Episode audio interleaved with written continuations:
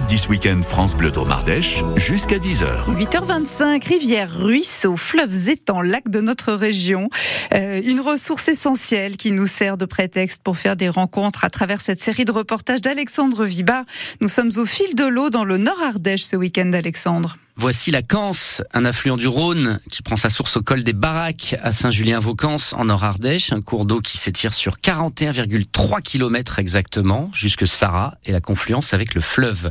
Une rivière bichonnée par les pêcheurs de l'association La Gaule Anonéenne avec notamment des parcours no-kill où l'on ne tue pas les poissons, on est obligé de les remettre à l'eau.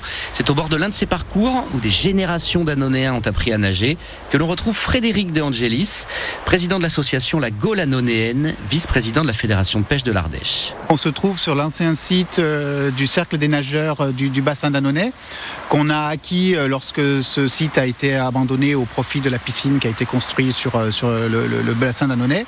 On a acheté les berges et on en a fait un parcours no-kill, donc au départ réservé pour la pêche à la mouche.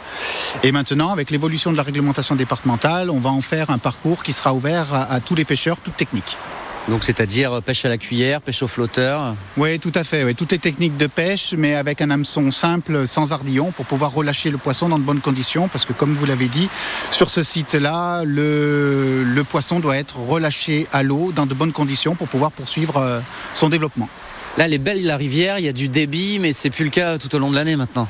Oui, malheureusement, voilà, on est sur un cours d'eau qui est relativement euh, préservé d'un point de vue d'un point de vue qualité et d'un point de vue population piscicole, mais euh, force est de constater que d'année en année, malheureusement, les débits, euh, notamment l'été, et commencent même des fois même au printemps, sont de plus en plus faibles, avec des températures d'eau qui s'élèvent. Et donc, ça impacte la qualité du milieu et donc les chances de survie du poisson. On va se rapprocher un petit peu tout en essayant de ne pas glisser sur cette herbe givrée. On va aller se mettre au bord du cours d'eau.